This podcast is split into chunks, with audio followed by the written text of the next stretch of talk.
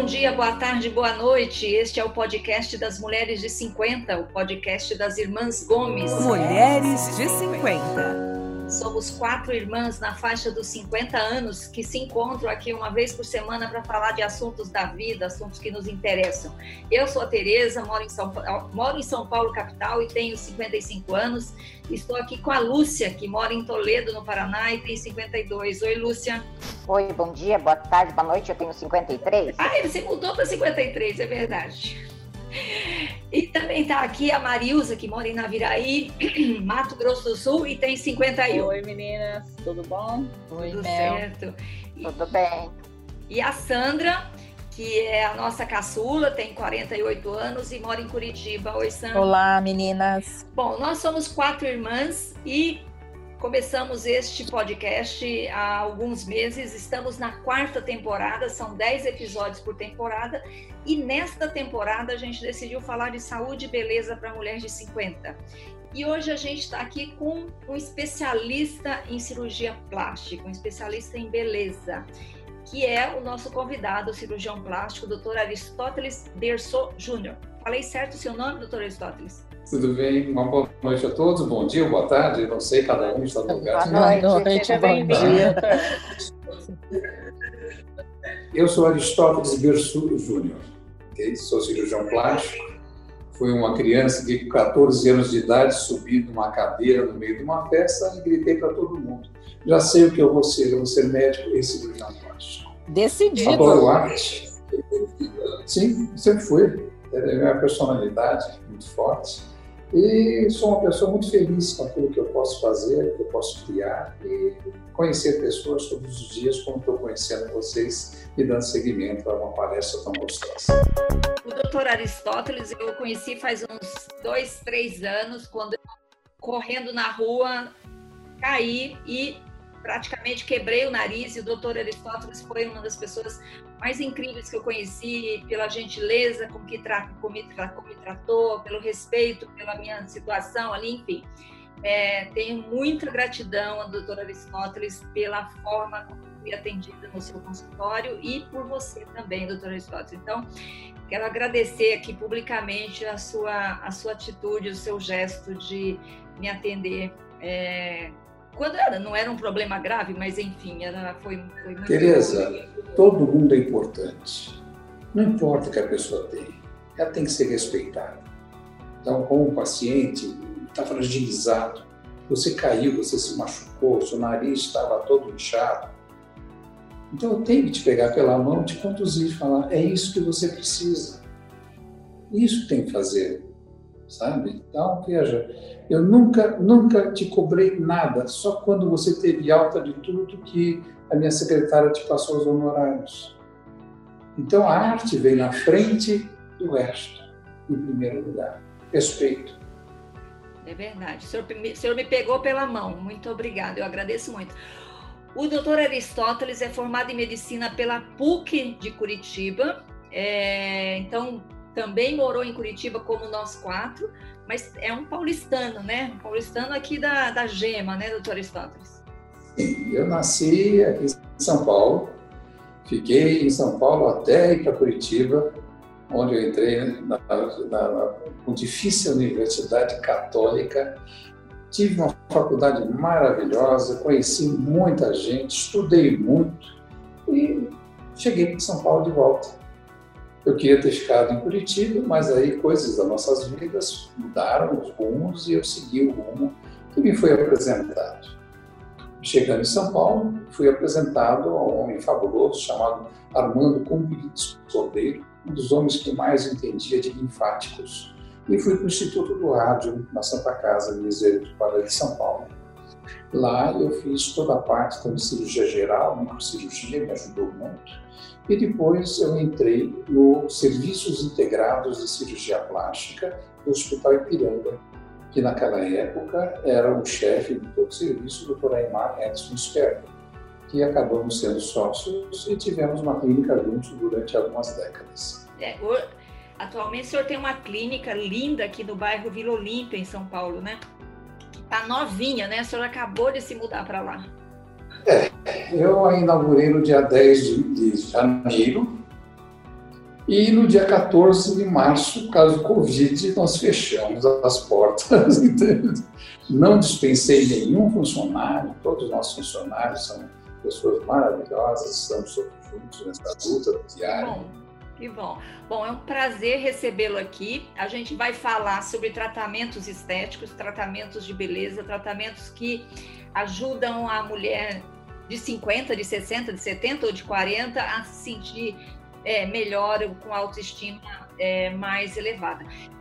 Eu queria começar essa nossa conversa, é, doutor Aristóteles, perguntando para o senhor o seguinte: 50 anos, faixa dos 50 significa menopausa, né?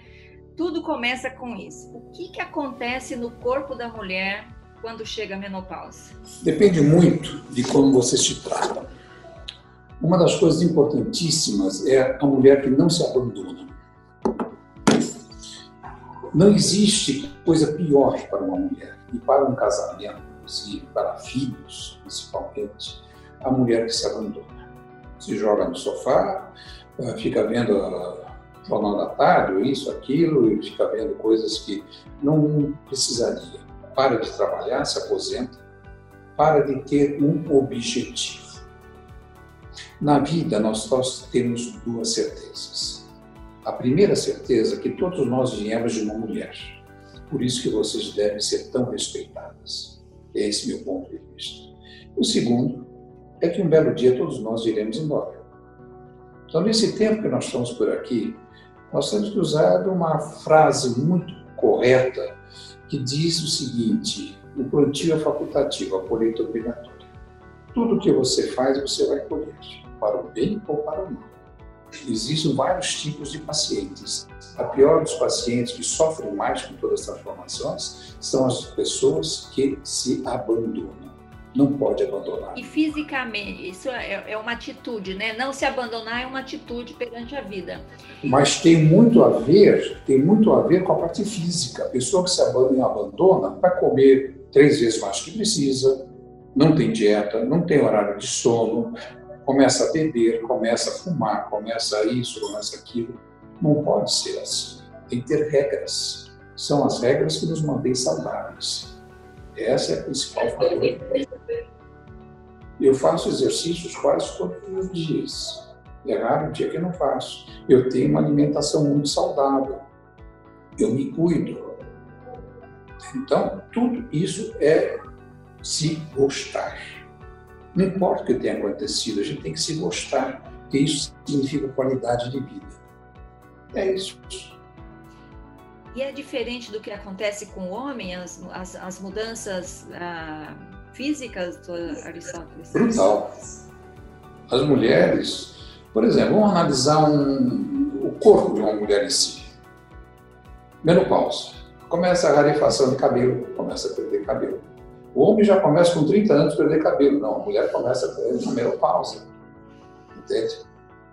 A visão, flacidez na face, mamas vão descendo, vão, vão tendo mais gordura, e essa gordura que aumenta a flacidez, porque existe uma substituição do tecido mamário. O tecido mamário é firme, a gordura não.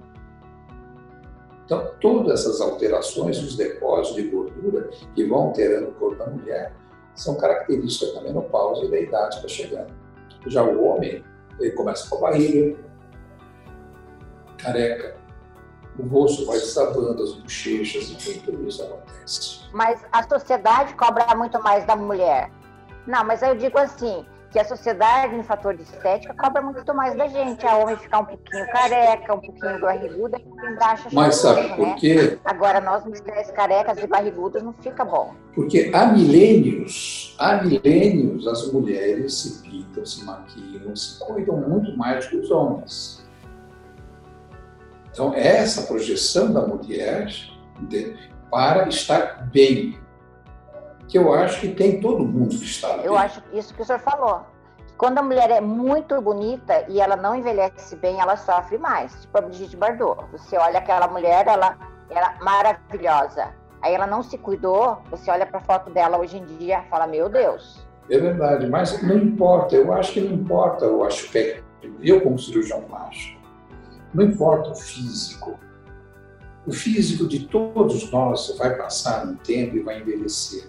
Eu acho que importa é a mente, a capacidade da pessoa conseguir se ajudar e ajudar o próximo. É, porque não adianta a pessoa também ser bonita e não se sentir bonita, né, doutor? Porque eu acho assim que quando eu era, eu era mais nova, eu sabia que era bonita, mas eu não me sentia bonita.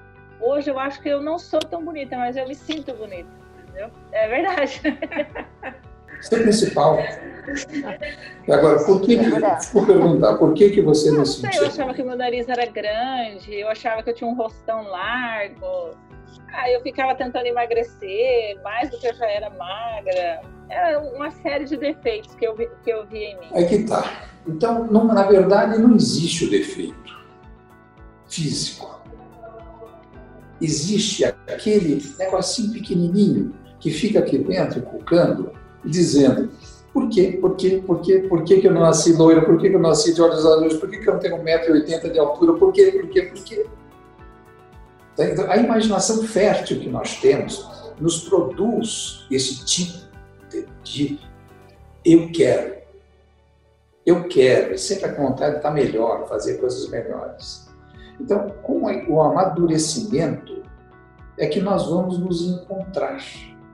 Então, vocês, mulheres de 50, vão amadurecendo durante a vida com as alegrias, com os sofrimentos, com as experiências de vida.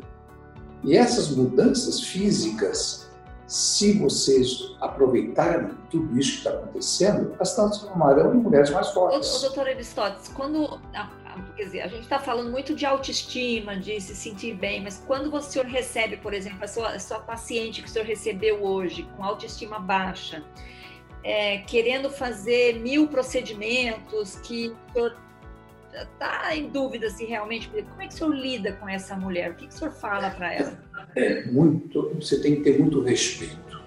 Você tem que ouvir a pessoa, você tem que ter paciência. Então, por exemplo, no caso dessa pessoa, eu peguei, tirei fotografias do rosto dela, coloquei numa tela que nós temos aqui atrás. Então, eu tenho através de, do computador, eu jogo o rosto da pessoa e desenho o rosto da pessoa. Então eu vou desenhando, ou então eu uso aqui no meu consultório, eu tenho toda uma parede que eu, de vidro, que esse vidro ele muda dependendo do que eu preciso, para exames ou não para exames, tá? Então isso tudo é tecnologia e eu posso desenhar nessa parede. Então eu levo o que ela tem de queixas para instrumentos ou um computador, uma tela ou uma parede de vidro e que eu mostro que, que não é tudo aquilo que ela diz, que ela é melhor do que ela imagina. Isso que é o principal, mostrar à pessoa que não é tudo aquilo que ela está se achando. Quantos e quantos pacientes eu faço voltar uma, duas vezes a mais? Por quê? Porque ela não esgotou aquilo que ela queria me dizer. Então, se essa pessoa não está preparada, se ela acha que é, não tem que transformar inteira, eu não opero. Não opero. Eu acho que você, se operar uma pessoa dessa forma, você poderá ter consequências de não aceitação das limitações que nós temos simplesmente como um ser humano. Eu sou só um artesão. Isso que eu acho importante, doutora Aristóteles, porque assim, eu acho que quando a paciente vai fazer a cirurgia plástica, às vezes ela tem uma expectativa de como vai ser e, e ela tem que entender que não é, né? Não, nem sempre o resultado que ela quer vai acontecer. Vai melhorar, vai mudar, mas não vai se tornar ela uma mulher de 50, uma jovem de 20, né? Não. Eu gosto, quando faço um rosto, eu sempre, uh, em casos em que se olha e se sente como está a pessoa, eu peço fotos de 20, 30 anos atrás principalmente as pacientes que já fizeram alguma coisa, algum procedimento. Uma coisa que nós temos observado são esses preenchedores que existem, um certo abuso de colocar coisas no rosto. Muitas vezes definitivos, e isso então traz uma, uma consequência um pouco mais séria. Agora, principal chama-se bom senso. Nada de exagero. Tem dúvida? Pega a foto antiga, veja aquela foto como a pessoa era, o que, que pode ser mudado, o que pode ser melhorado.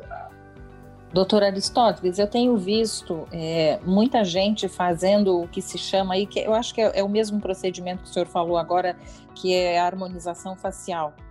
E, e tenho visto muita gente é, se arrependendo, porque é, falando que mudou completamente, que não se reconhece mais quando olha no espelho. Infelizmente é verdade. Eu recebo aqui volta e meia pessoas me pedindo como que eu faço para tirar isso. E agora? Por isso que eu acho importante, em primeiro lugar, conhecer a pessoa como ela foi.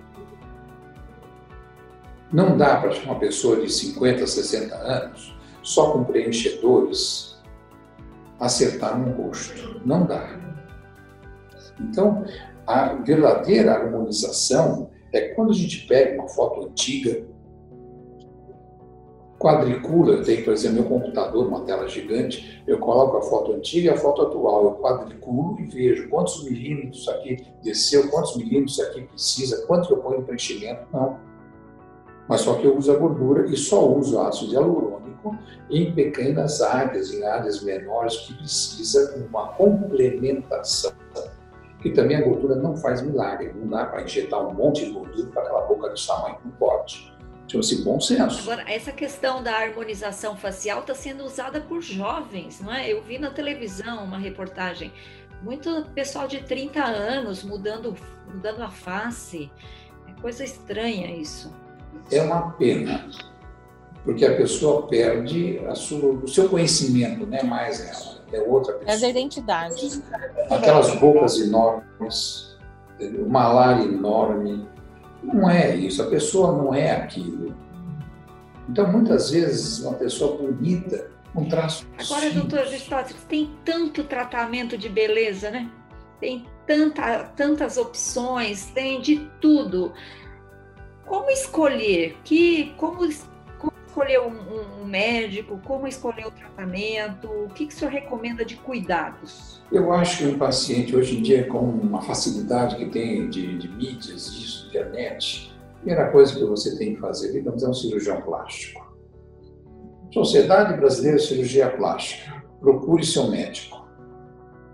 Então, entre e veja se é uma pessoa que tem título de especialista. Se precisar, mais a fundo, pesquisando quanto tempo de, de profissão ele tem, o que é que teve, já houve, não houve, tudo isso se consegue através da sociedade. Tá? Porque tem gente que simplesmente acha que já é cirurgião plástico e sai operando. Infelizmente, existe uma lei errada no Brasil que qualquer médico recém-formado pode operar até o cérebro. Não é simplesmente enfiar uma câmera e tirando gordura não é. Cada área requer um tipo de cânula, um diâmetro de cânula, um comprimento de cânula. Usar seringa, usar máquina, existe uma série de coisas. Agora tem a limpo HD, ou seja, fazer uma alta definição. Então, dá para melhorar, dá para fazer algumas coisas sim, mas eu tenho visto algumas fotografias que são coisas assim que não é correto. É um gordinho parecendo um, casco de tartaruga cheio de goma que agora na barriga. Não pode, não, não é bonito, porque ele vai envelhecer e aquilo ali tudo vai desabar e vai ficar uma coisa difícil de consertar. Eu, eu examino as, as, pacientes e estou sempre observando as mamas, né, as, as, as mamoplastias, abdominoplastias, e as coisas que a gente vê que fica assim, fala, meu Deus, por que, que não ficou original? Por que, que mexeu? Por que, que fez isso? Eu tenho um certo receio porque a gente vê umas, umas, umas cirurgias que deformam os pacientes, né? Uma mama completamente diferente da outra, sabe? Então, é isso que o doutor falou. Realmente, se você pensa em fazer uma cirurgia plástica, pense muito bem antes. Eu acho que nós temos que procurar informar, não simplesmente sim, falar eu vou, não é bem assim. Se informe primeiro, tire referências, entre em contato, marque uma consulta, converse com o profissional, vá conversar, vá ver, que tudo isso deve ser feito. E ter paciência. Você tem que ter paciência em tudo que você faz na vida. Não dá para fazer nada correndo. Eu queria saber se existe um número, um número máximo de procedimentos em uma única cirurgia, porque a gente vê que às vezes as pessoas querem fazer lipo, querem fazer mama, querem fazer tudo no mesmo na mesma cirurgia. Existe um limite máximo? Como que é definido? Eu faria uma cirurgia em cada paciente. E durante décadas eu fiz dessa forma. E por que que eu fazia? Porque apesar de eu ter dado aula durante 30 anos e sempre tinha pelo menos um ou dois assistentes do meu lado, eram pessoas que estavam em formação. Então, eu começava, eu terminava.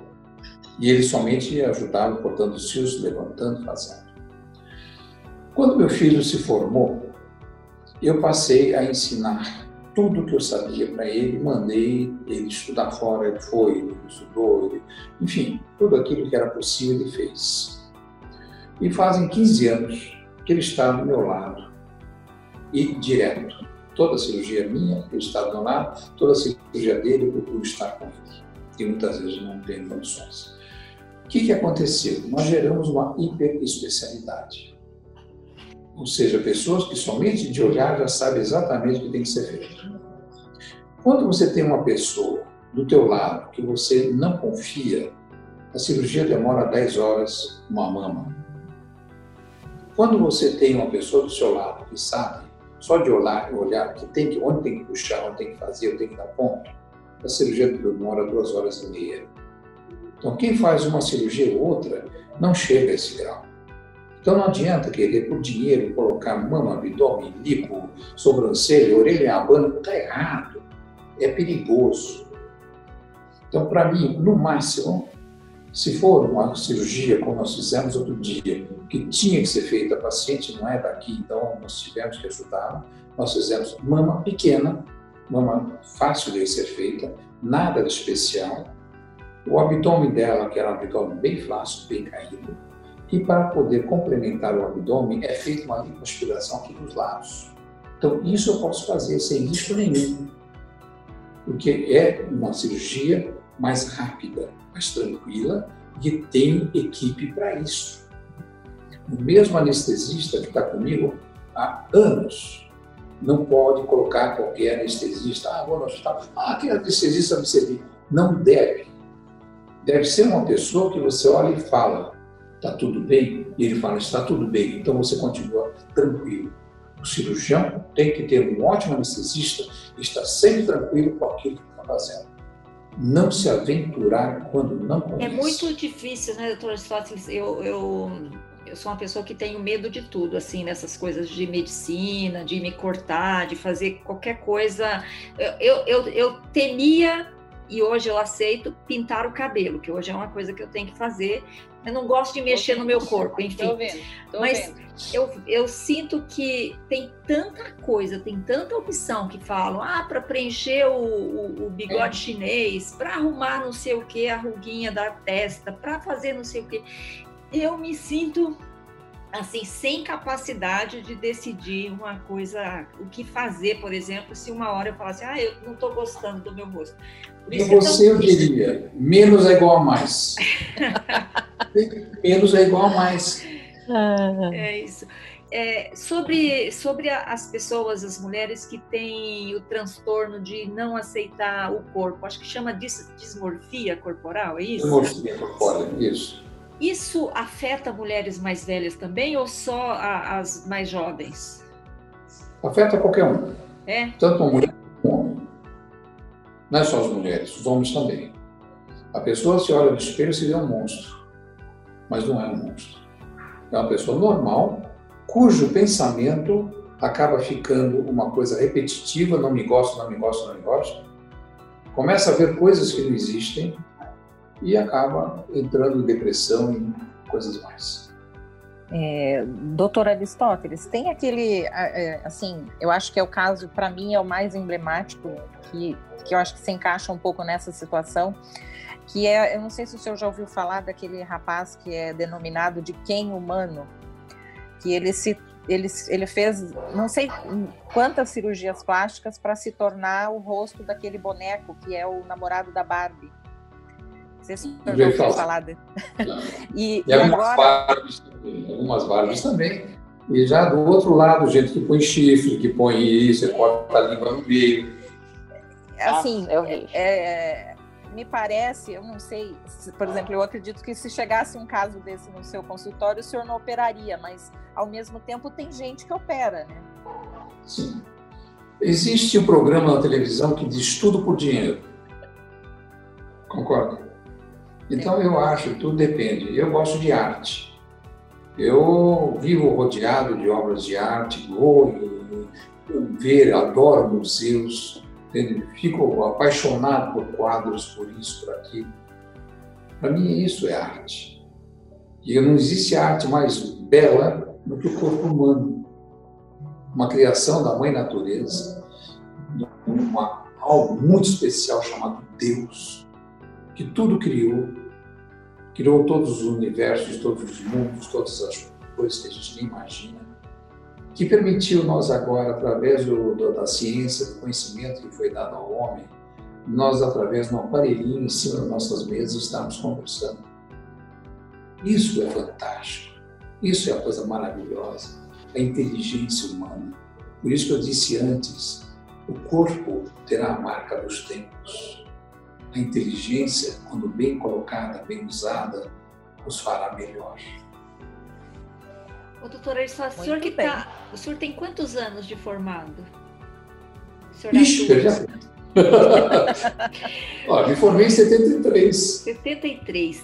O senhor acha 47 que... anos. O senhor acha que as redes sociais aumentaram essas, essas, digamos, esses transtornos, essa necessidade das pessoas de, de, de mexer no próprio corpo, enfim, as redes levam a gente. A hiperexposição ou também assim a comparação com os outros, né? Aquela coisa, você entra no Facebook, parece que todo mundo tira férias, menos você, né? Então assim, todo mundo tem família perfeita, menos a sua. Todos são felizes, menos você. Todo mundo está sempre feliz, né? Tá sempre. Então, o senhor acha que nos últimos anos isso se acentuou? Eu não acho, tenho certeza. Eu acho que a maior riqueza que existe chama-se família um computador, um laptop, um celular, não é família. Ele é um instrumento de comunicação. Levante a cabeça, veja coisas novas. Não é um aparelho desse, por mais moderno que seja, da última moda, da último lançamento. Agora chegou já o 12, o iPhone 12. Não, que eu vou comprar. Não é bem assim. Use para trabalho, mas não para a sua vida social. Não tem amor nesse aparelho.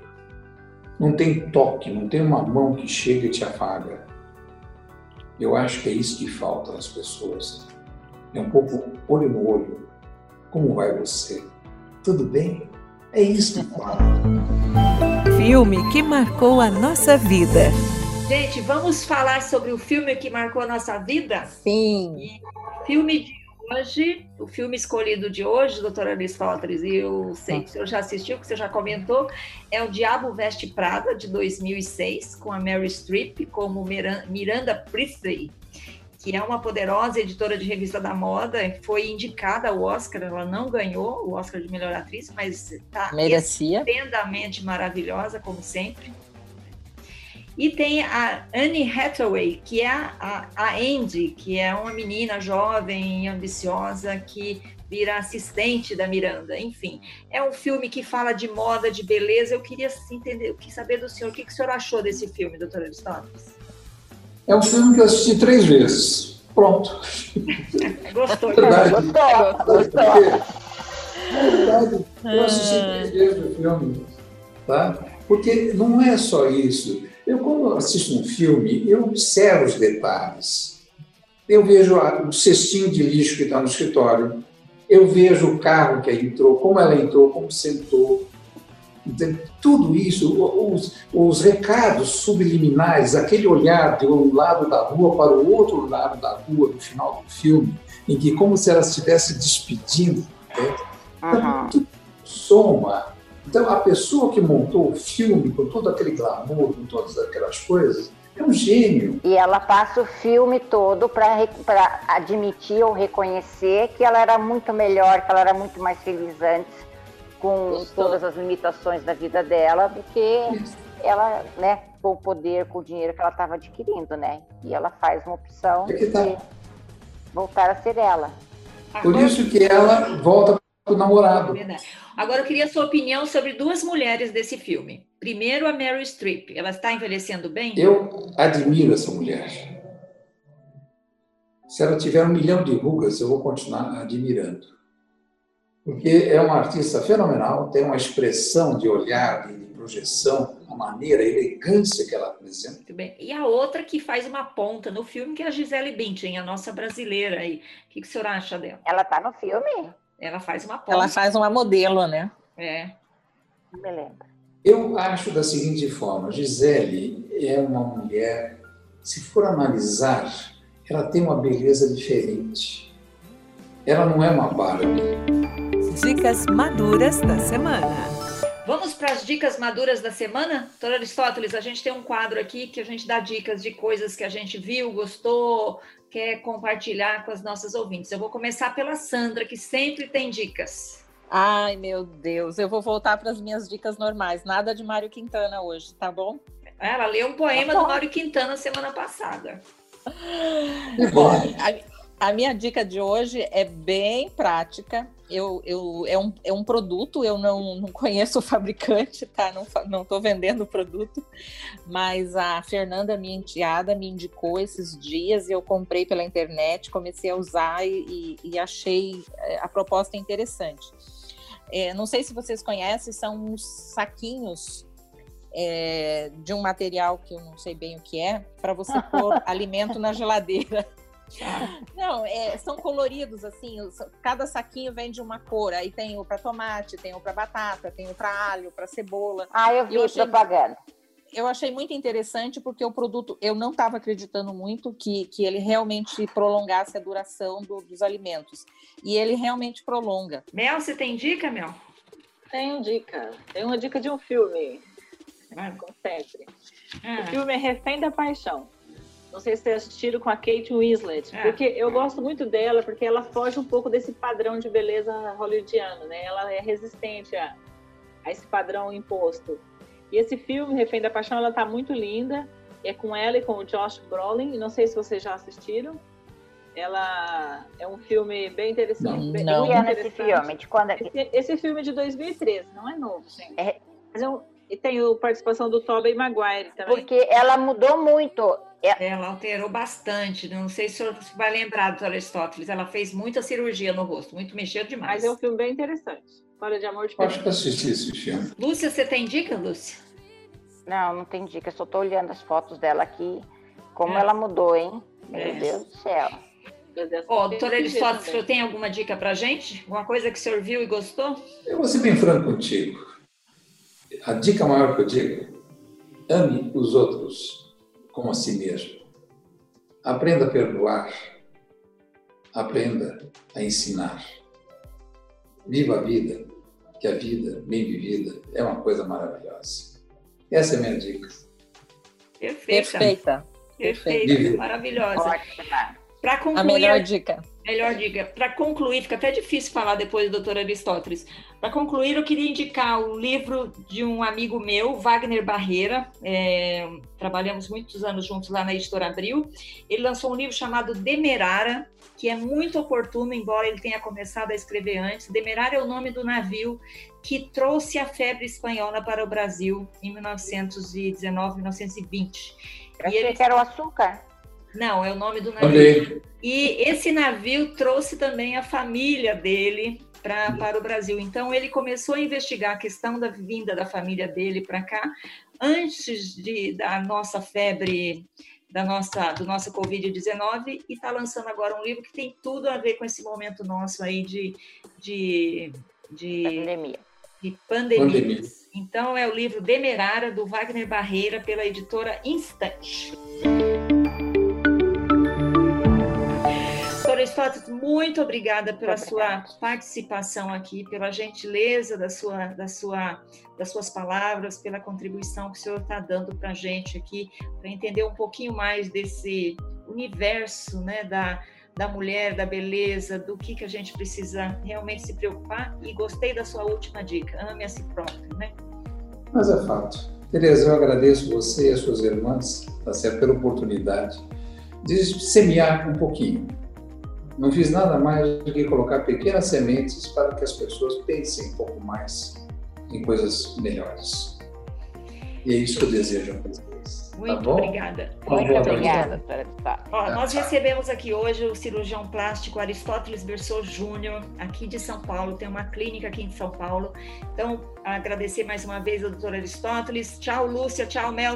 Tchau, Sandra. Tchau, tchau. Beijo. Tchau. Tchau. Tchau, uma boa noite a todos. Tchau. Boa Boa noite. Tchau. Mulheres de 50. Esse podcast foi produzido e editado pela Jabuticaba Conteúdo, contando histórias de quem faz a diferença.